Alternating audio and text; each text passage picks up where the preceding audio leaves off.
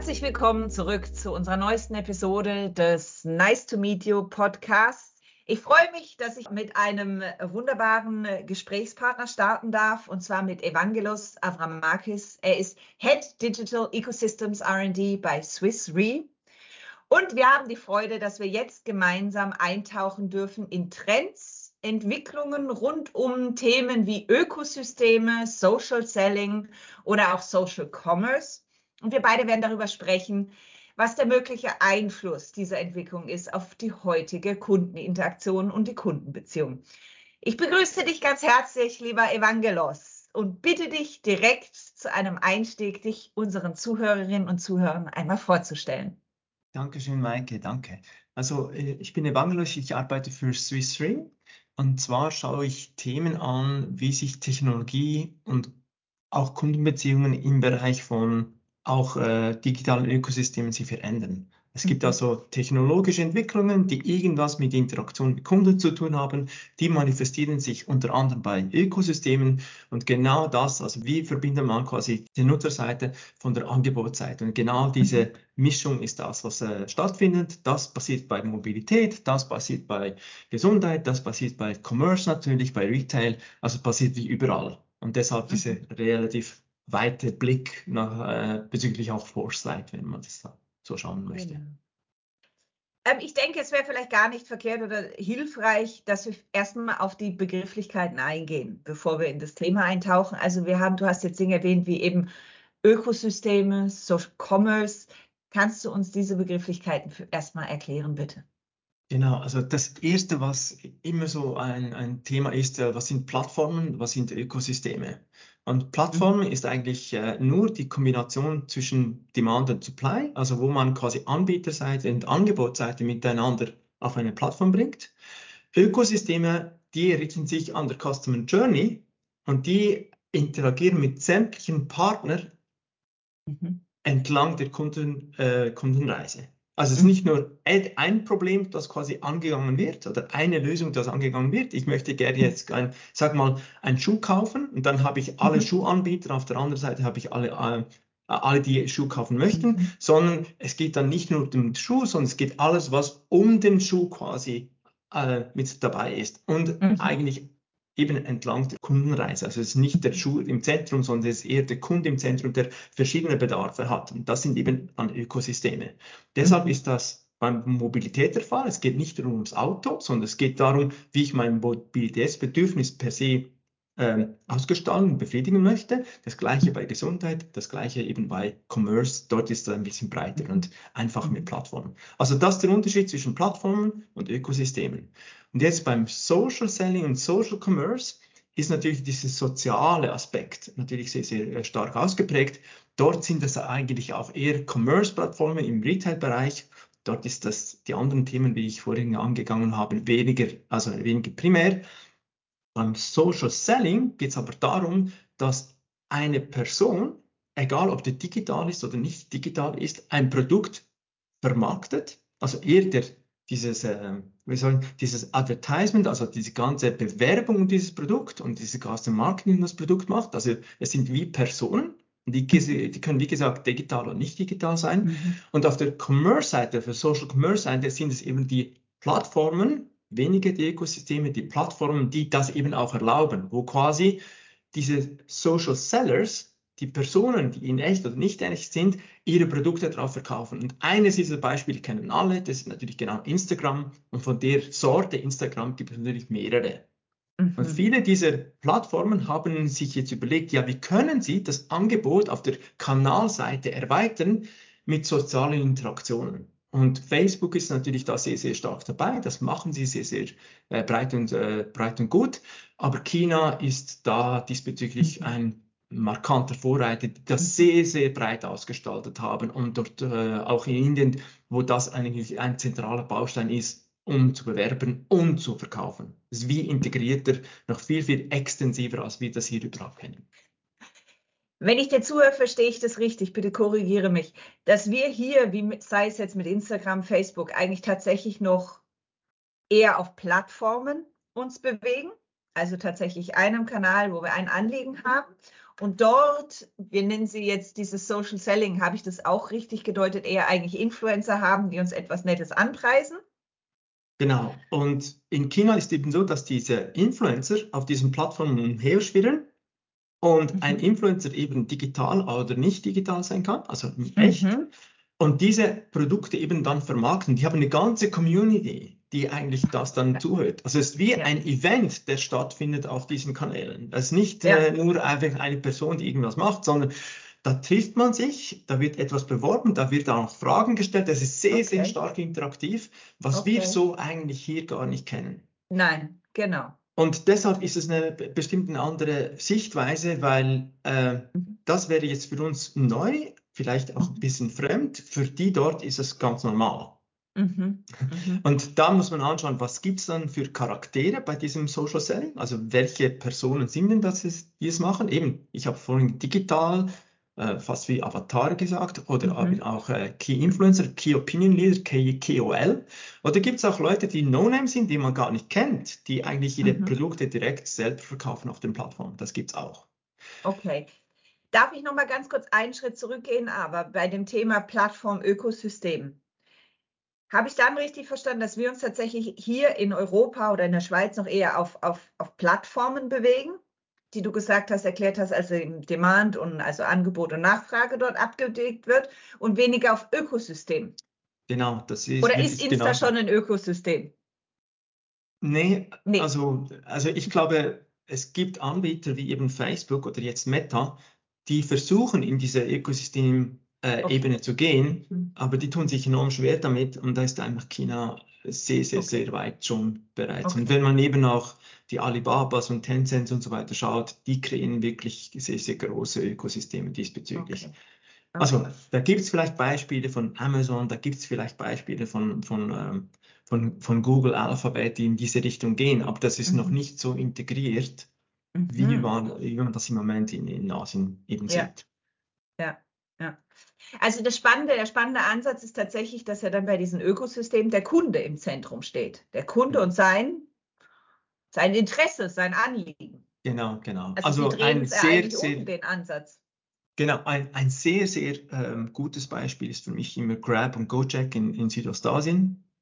Äh, die kennen wir da mhm. vielleicht nicht, aber Nein. dort ist es so, dass die dass der Anbieter, also Grab selbst, natürlich die Community, die lokale Community ins Zentrum stellt. Mhm. Also da kann man nicht sagen, ich hätte ein cooles Produkt, kann ich das auf der Plattform verkaufen, sondern die fragen immer, was ist der Mehrwert für die Community? Es ist reine kundenorientierte Gestaltung eigentlich der Angebotsseite. Und die haben mit Mobilität gestartet, die haben dann äh, erweitert auf, auf E-Commerce, die haben dann weiter erwartet ähm, Health. Also heute ist es ein okay. Rundumumschlag, oh, wow. inklusive Finanzdienstleistungen in einem. Also es ist wirklich wow. entlang der Kundenkette. Also ich, ich empfehle mhm. den, den Zuhörern hier mal Grab und Gojek anzuschauen, wie das ausgestaltet ist. Und das hat mhm. noch ein bisschen einen anderen Charakter, sage ich mal, wie, wie bei das bei den chinesischen Anbietern, eben Tencent, Alibaba, äh, Taobao, was zu äh, Alibaba gehört und so weiter, mhm. stattfindet. Dort es Plattformcharakter, die auch ein bisschen Ökosystemcharakter haben. Südostasien ah. haben sehr, sehr stark diese, diese breitere Sicht, diese Ökosystemperspektive. Okay, das ist extrem spannend, dass du das auch so, ich sage jetzt mal geografisch ein bisschen einordnest. Es hat es dann auch eigentlich ein, vielleicht ein bisschen einen kulturellen Hintergrund, dieser Umgang der, der Kommunikation und Interaktion auf solchen Plattformen? Also ich glaube, so ein zentraler Baustein war, ähm, bevor dass die Leute überhaupt ein mobiles Telefon hatten, war mhm. der Zugang zu Dienstleistungen eigentlich enorm erschwert. Sich, mhm. äh, man kann sich jetzt vorstellen, im Dorf gibt es einfach die Dorfanbieter und sonst gibt es eigentlich nichts. Und alle anderen Anbieter, die sind zwar von da im Land oder in, in der Nähe, aber die können ohne mobiles Telefon gar nicht zugänglich gemacht werden. Und dort spielt die mobile Penetration ist der große, große Treiber zum Zugängen zu diesen Dienstleistungen. Das heißt, alle Anbieter haben relativ schnell die Angebote mobile-friendly gemacht, weil die Leute haben vielleicht keinen Fernseher, aber sie haben eben Sie haben eben das Mobiltelefon.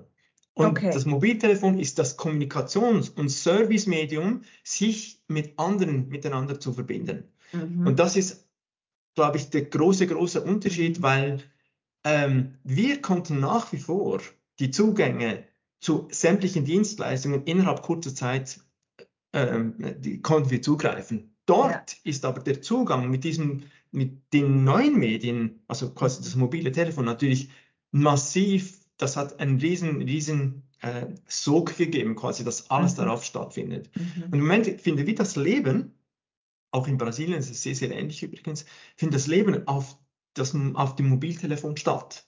Also mhm. das ist wie extrem extensiv eben getrieben. Bei uns auch, aber in einer bisschen anderen Form. Und ich glaube, das ist für mich so ein der großen Treiber, der mhm. Zugang zu Dienstleistungen, wo, wo der eben okay. vorhin nicht über quasi Desktop E-Commerce-Seiten der Fall war. Das war dort schon per se alles mobil. Und mhm. die haben auch technologisch so einen sogenannten Leapfrog gemacht. Wir haben sämtliche Technologien übersprungen, wo wir natürlich sehr, sehr viele Legacy-Systeme haben, die wir überhaupt upgraden müssen, bis sie dann überhaupt tauglich sind, ja. dass sie heute bedienen können. Und das ist so zweierlei der Sprung. Das eine ist natürlich okay. der Zugangssprung und das andere ist natürlich also Zugang via Mobiltelefonie. Mhm. Und das mhm. zweite ist natürlich technologisch. Das ging plötzlich alles schnell, dass viel, viel mehr integriert wurde. Beispiel eben beim E-Commerce, dass man die Payment-Schnittstellen, also die Zahlungsschnittstellen mit integriert hat, dass man das möglichst einfach gemacht hat für den Kunden und nicht wie bei uns, also wenn ich so ein Beispiel nehme, die, äh, die alle haben Twint und dann geht man parkieren und dann springt die Seite raus aus Twint und dann geht es dort weiter. Das ist ein, ein Chaos. Das ja. ist eigentlich usability-technisch ja. nicht okay. Genau, Genau, also wir haben sehr viel diese Kanalbrüche und, und ja, was ja die Unternehmen aber dann wiederum, wenn wir auch auf dem Service sprechen oder den Zugang vor rechte Herausforderungen stellt, immer wieder, das heißt von der Legal-Seite natürlich, aber dann auch von der Seamless-Seite, wie können wir den Kunden denn überhaupt den Zugang gewähren, von unserer Seite den Service, wenn sie ständig von allen Kanälen von einem auf den anderen springen müssen?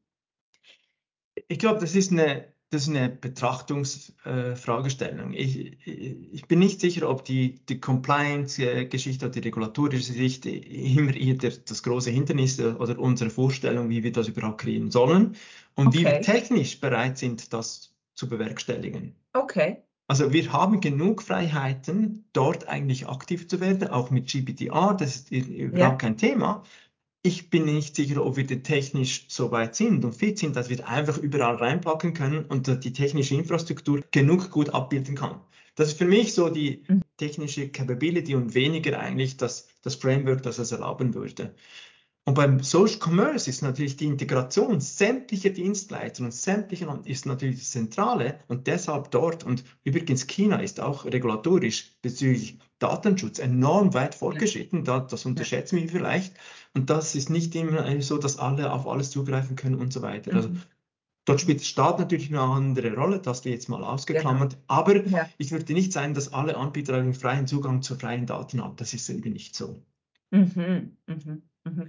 Das ist spannend, dass du das sagst, weil wenn man ja so in die Runde hört oder sage ich mal eigentlich reinhört in Unternehmen, gibt es ja oft immer die Frage, ja, aber wie lösen wir das? GPT, GDPR, Legal, lalala, Compliance, all diese Themen. Es werden dann in dem Fall, wenn ich dir zuhöre, ein bisschen vorgeschoben, weil die technische Umsetzung oder Lösbarkeit vielleicht noch gar nicht so weit ist. Wobei eigentlich unser Einser denken würde, wir hier in Europa sind technisch doch eigentlich ganz fit und ganz gut ausgestattet. Das sollte man meinen.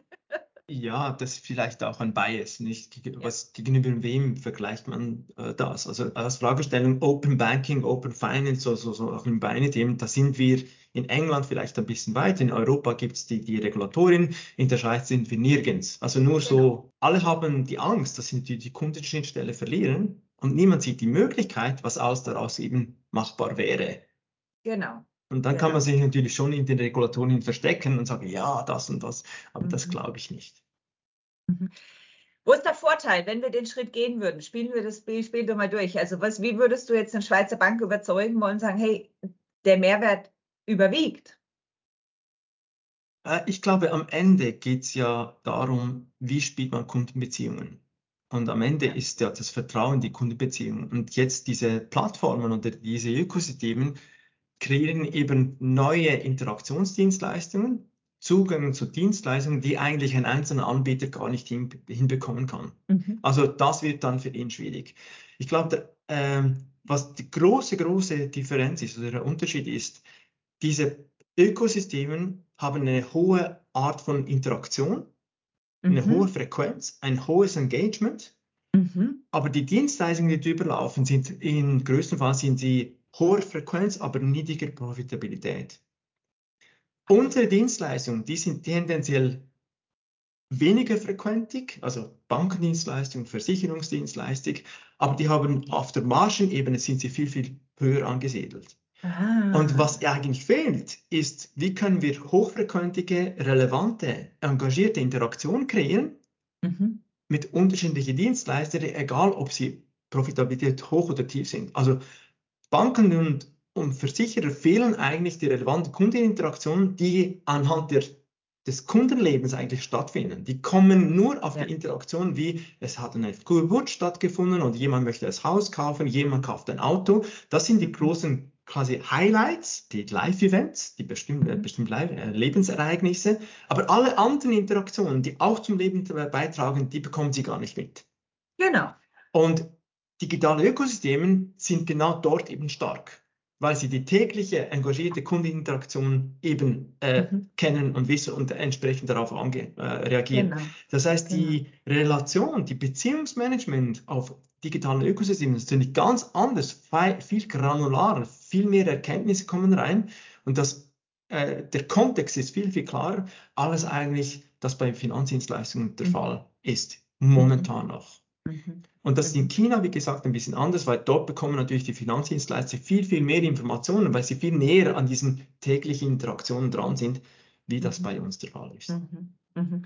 Ich finde es extrem spannend in der Form. Also eigentlich ist vielleicht der, der, der Pain noch nicht groß genug, wenn man das mal ganz so provokativ dann auch ausdrücken möchte, als dass eigentlich der Mehrwert erkannt wird. Weil wie du es beschreibst, müsste man ja sagen, aus, aus Kundensicht, um einen Kunden zu kennen von wirklich seine ganze Lifetime Geschichte. Er bekriegt ein Kind, das Kind wird geboren, das Kind wird auch groß.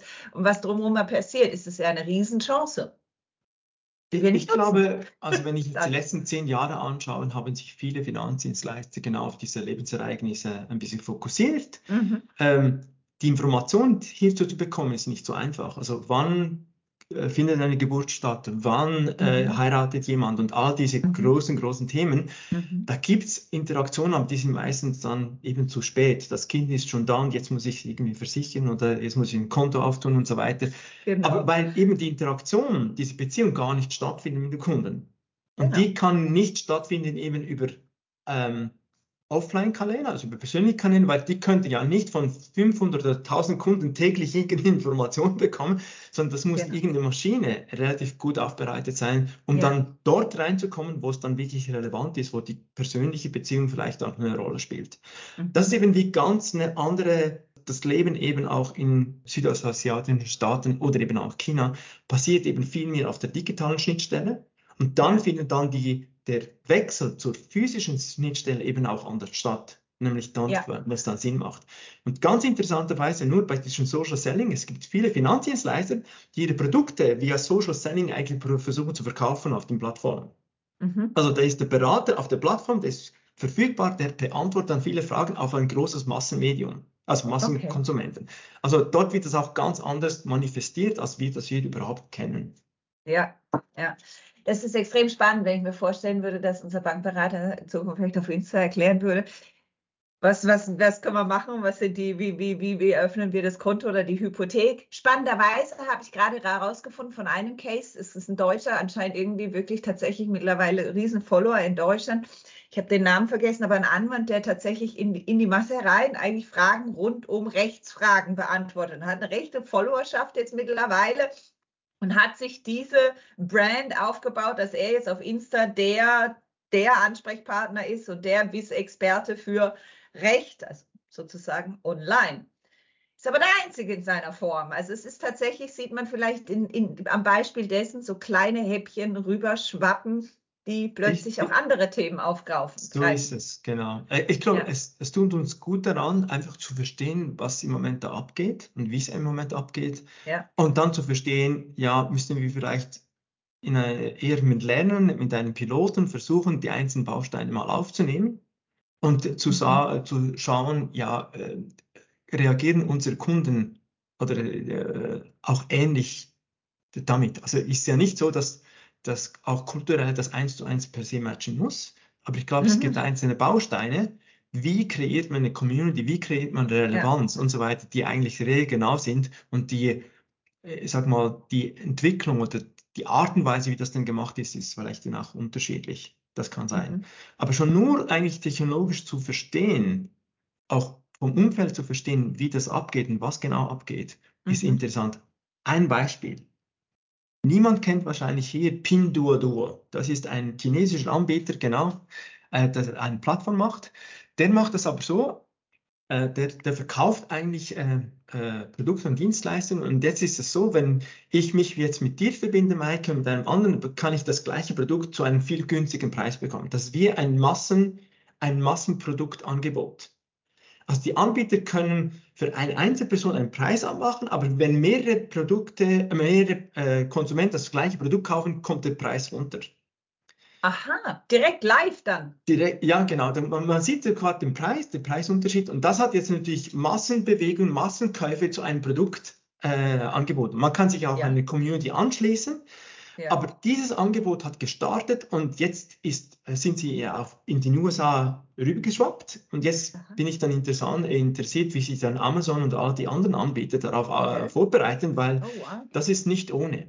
Das ja. Zweite aber, was viel interessanter ist, ist, wie ihre Wertschöpfungskette entsprechend gebaut ist. Da sind sie sehr, sehr stark zum Beispiel mit Bauern dran, an digitalen Agriculture, also ähm, ähm, Landwirtschaftsebenen mit den anderen, mit, mit den Anbietern an, äh, zu äh, Dienstleistungen oder Produkte eben zu kreieren. Also der, im Hintergrund gehen Sachen ab, die wir der, im Vordergrund eben nicht sehen. Und das finde ich eben interessant bei, bei Pinduoduo, die genau dieses Social Selling auf einem anderen e Ebene nochmals, nochmals, nochmals anbieten. Also das ist die, die Masse, also die Community-Masse, die dort der, der, große Treiber ist. Und ich bin ja. sicher, es, es geht nicht mehr lange, da werden wir auch die hier sehen. Also wie eine andere Art das Gleiche gemacht eigentlich. Ah, das ist extrem spannend, aber so spannend, wie du sagst, dass es dann nach Amerika rüberschwappt und dann irgendwann vielleicht von Amerika zu uns. so vielleicht kommen wir es dann auch noch mit, genau. Aber Amerika ist natürlich vielleicht auch für die ein einfacher Markt als Europa, ja. der sehr, sehr defragmentiert ist.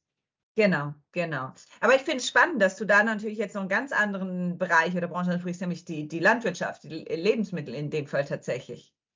Das ist ja. Ist so. Das, in China ist natürlich äh, Lebensmittelsicherheit ein großes, großes Thema. Mhm. Äh, wir haben hier eher das Gefühl, wenn wir was kaufen, dass es bei sehr vielen Zertifikaten so durch ist, dass es genug gut und gesund und sicher ist. Ja.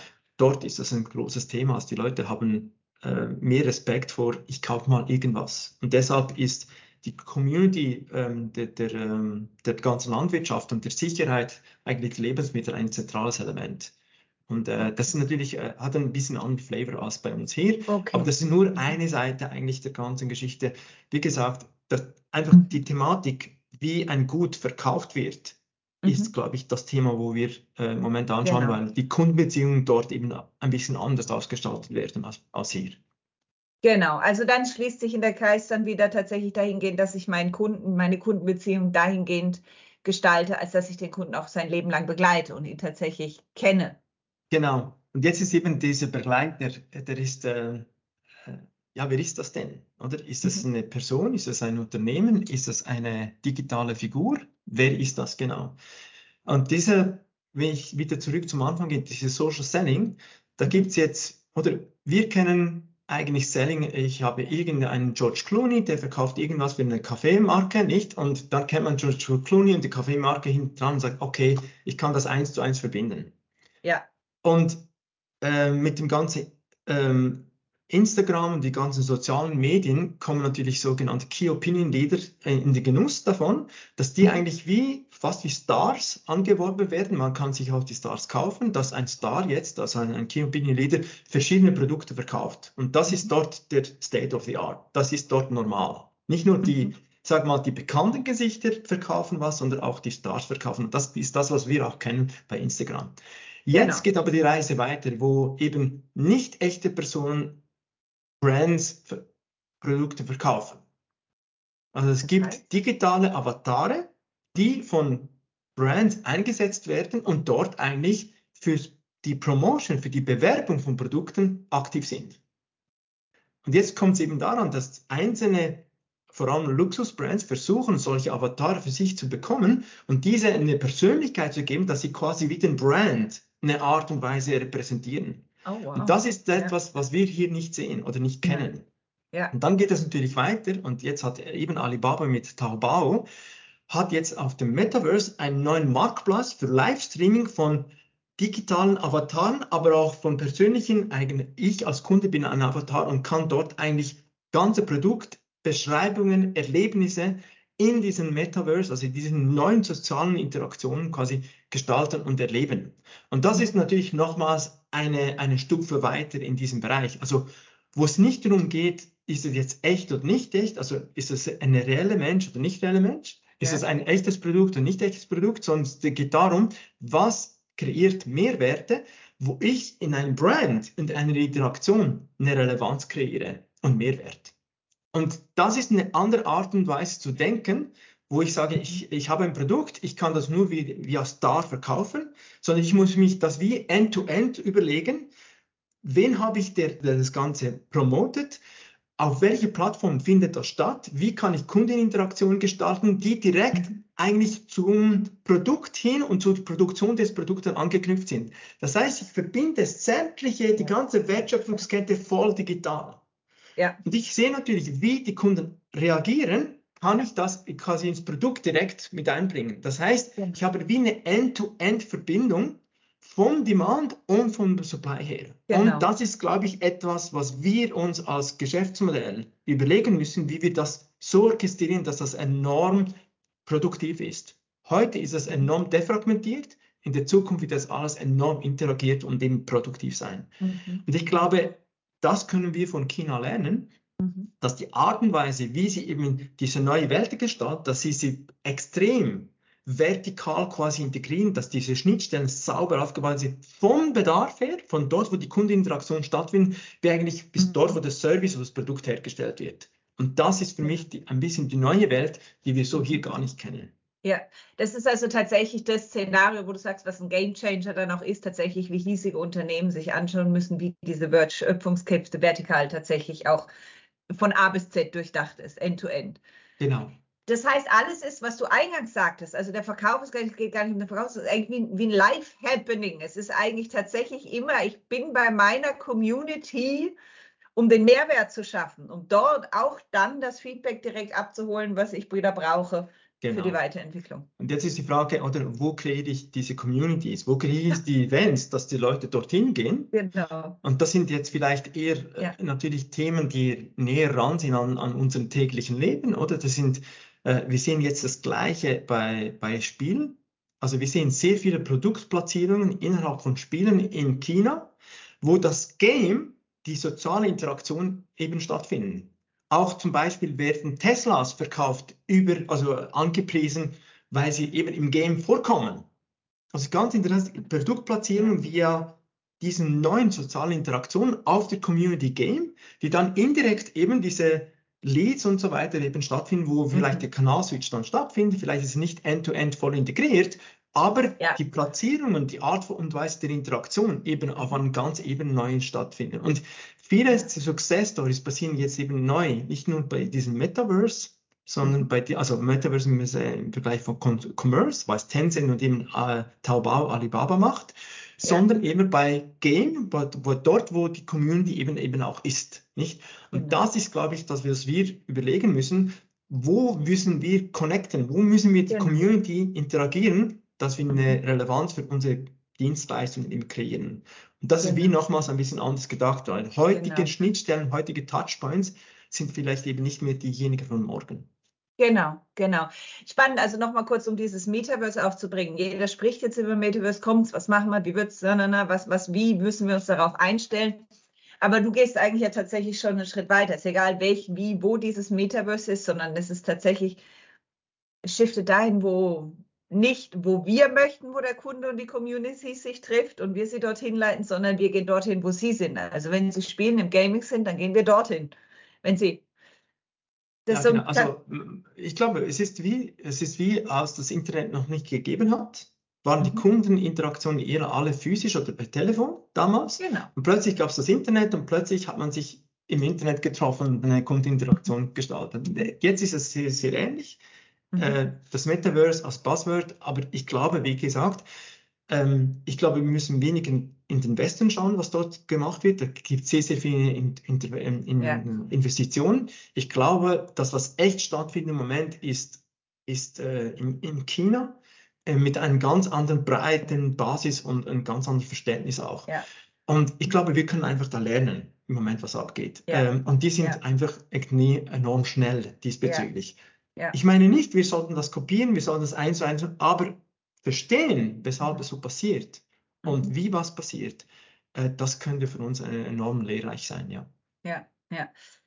Inwieweit ist das dann auch, du hast vorhin angesprochen, ja, dort wird dann, können wir direkt auch dann den Service für den Kunden anbieten. Hast du vielleicht da ein Beispiel, wie, wie auch Kundenservice, wenn wir jetzt sehr viel über Verkauf, wie Produkteverkauf gesprochen werden oder vermarktet werden, wie können wir denn dann auch unsere Dienstleistung im Endeffekt den Service für den Kunden dort noch einbinden? Ja, also das Erste, was wir jetzt sehen, und das sind das eigene, eigene Finanzdienstleister oder äh, auch äh, Versicherer versuchen dort eigene Filialen zu eröffnen.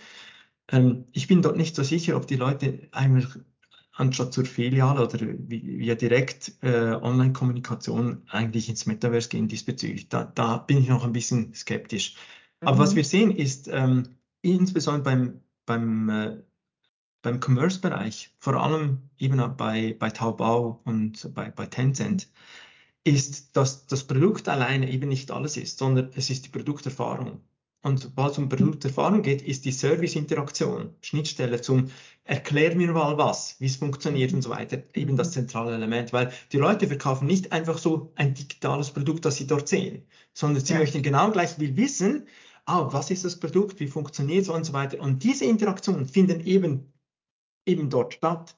Das heißt, es okay. nicht, also auf der anderen Seite sind natürlich die Dienstleister nicht ein Avatar, der antwortet, heute noch. Es ist eine Person, die vielleicht via Avatar das, das macht, aber es ist immer noch sehr personalisiert, also es ist immer noch persönliche Interaktion.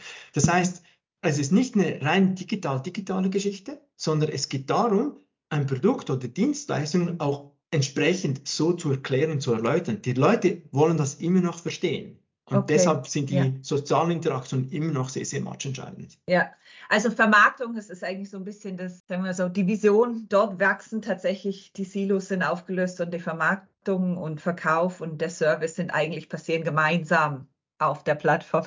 Genau. Also wir können uns einfach beim Commerce oder beim Retail ja. sehr, sehr gut vorstellen. Genau. Es, es gibt natürlich das Gleiche auf anderen äh, Sektoren, Healthcare, Gesundheitsbereich, wo es ein bisschen anders funktioniert dann eben auch, weil man, dort geht man nicht jeden Tag hin, sondern da passiert es ein bisschen anders. Und ja. ich glaube, Game und, und Retail sind sicher die, die Vorreiter diesbezüglich. Ich glaube genau. eben auch, dass andere Branchen und andere eben Areas früher oder später eben sehr, sehr stark dort äh, manifestiert werden. Ich äh, denke sehr, sehr stark bei ähm, beim Manufakturen, also alles, was im Industrial Manufacturing Bereich äh, passiert. Ja. Ich denke auch viele Banking, äh, Finanzdienstleistungen, die genau in diese Richtung gehen kann. Alles, was Telekommunikationsmedien eben ist, geht in, ja. in diese äh, Richtung. Und dann glaube ich eben auch die Professional Services, die dort äh, eine neue Relevanz bekommen, weil sie ihr Angebot in, auf eine andere Weise ähm, ähm, äh, darstellen können. Aha. Das ist vielleicht ja. im Moment noch nicht der primäre Fokus, aber man kann sich vorstellen, also je komplexer das etwas ist, desto mehr Leute oder mehr Entitäten sind integriert und dort ja. machen natürlich solche Plattformen und Ökosysteme oder eben Metaverse enorm viel Sinn, weil mhm. die äh, Heterogenität der, der, der Angebotsseite eben eine, eine, eine, relevante Rolle spielt. Aber das ist vielleicht ein bisschen zukunftsmäßig. Ich sage, im Moment sehen wir dort beim Gaming und beim Retail-Bereich, bei. E-Commerce Plus, sage ich mal, dort ja. sehen wir mal sehr, sehr viel Action. Ich ja. glaube aber, die anderen Themen werden relevanter und äh, zum Teil ja. eben auch, wenn ich äh, eben die Produktion und Manufaktur anschaue, dort sehe ich sehr, sehr viel äh, äh Potenzial, das da auf uns zukommt. Ja, also wenn wir jetzt für uns tatsächlich den Blick in die Glaskugel mal wagen, du hast gesagt tatsächlich ja hm, Commerce, also wo kaufen Schweizer Kunden vielleicht dann in fünf Jahren das neueste Handy? Wo wird Kosmetik hingehen? Meine Lebensversicherung, Hypotheken. Wagst du den Blick? Wie viele Jahre? Wie müssen wir noch warten?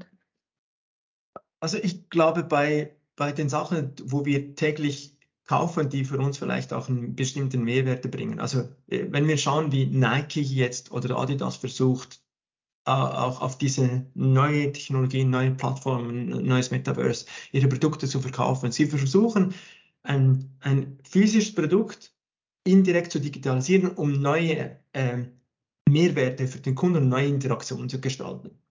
Und das ist für mich ein bisschen so, wo wir ein bisschen hinschauen müssen im Moment. Also das Produkt mhm. ist nicht mehr physisch, sondern wenn es emotionalisiert werden kann, dann ist die relevante Interaktion auf mehreren Ebenen und dann kann das Produkt eben erweitert werden mit digitalen Gütern, die es heute, die für uns im mhm. Moment abstrakt sind. Das ist für mhm. mich so ein bisschen, wo man ein bisschen äh, schauen muss. Und die Luxusindustrie macht genau auf der Ebene weiter. Also wie kann man das Produkt digital erweitern? Mhm. Ähm, ich sehe dort im Moment sehr, sehr viel, ähm, sehr, sehr viel äh, Traction. Äh, weniger eigentlich auf der Finanzdienstleistungsebene. Das ja. glaube ich, das wird noch eine Weile dauern, weil wir auch hier wahrscheinlich eher konservativer eingestellt sind und das Ganze noch nicht sehen. Mhm. Aber wenn wir da die Güter kaufen auf diesen Plattformen, dann ist die Frage, ja, wie finden die Finanzdienstleistungen dort drin statt? Also die ganze Payment, die ganzen digitalen, also ich kaufe ein Gut ob es digital ist oder nicht, in einer, in einer neuen Plattform. Und da glaube ich, erst wird die heutige Art der, der Payment-Funktionalität, wenn ich mir so stattfinden. Also vielleicht sind das eben digitale mhm. Ähm, mhm. Assets, wo ich dann über ein digitales äh, Currency quasi vertreibe. Und das ist mhm. dann, äh, wie gesagt, die Welt von morgen. Ja. Ähm, also wie gesagt, ich glaube, Themen, die näher an unserem Tages Tagesablauf sind, äh, die, die, auch ein bisschen emotional sind, glaube ich, die sehe ich dort sehr, sehr stark.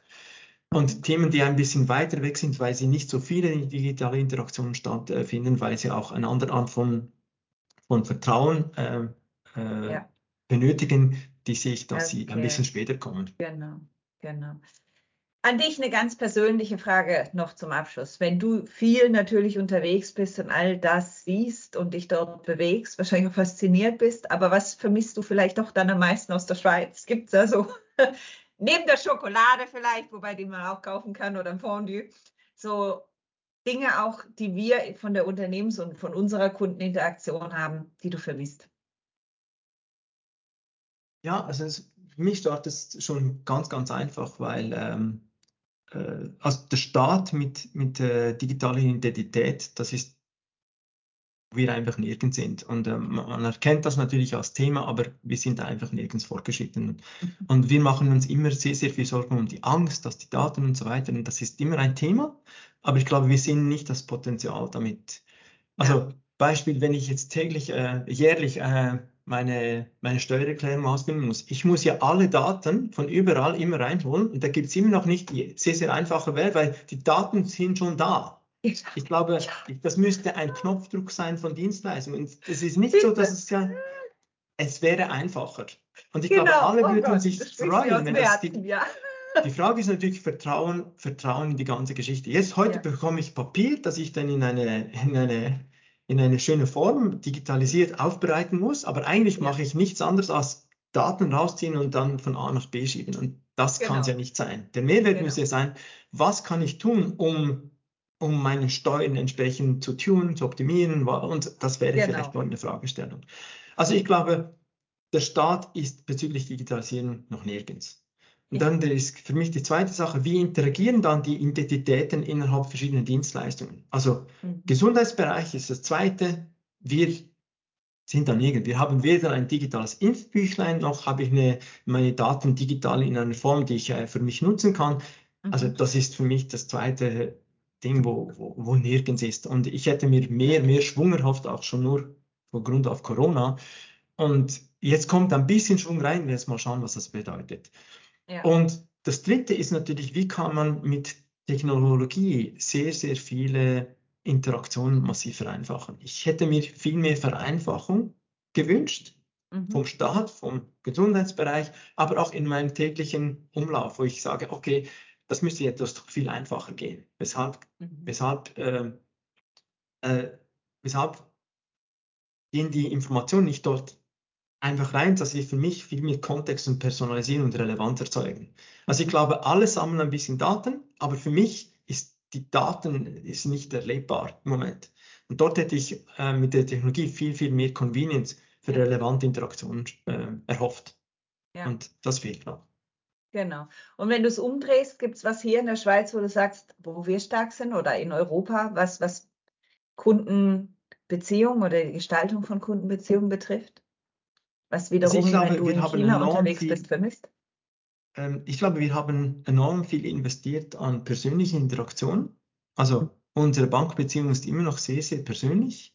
Äh, das löst sich langsam ein bisschen auf und die Banken müssen überleben, wie sie, wie sie das noch festigen können.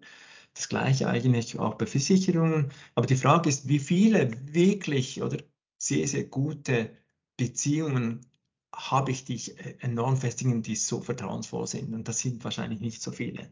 Mhm.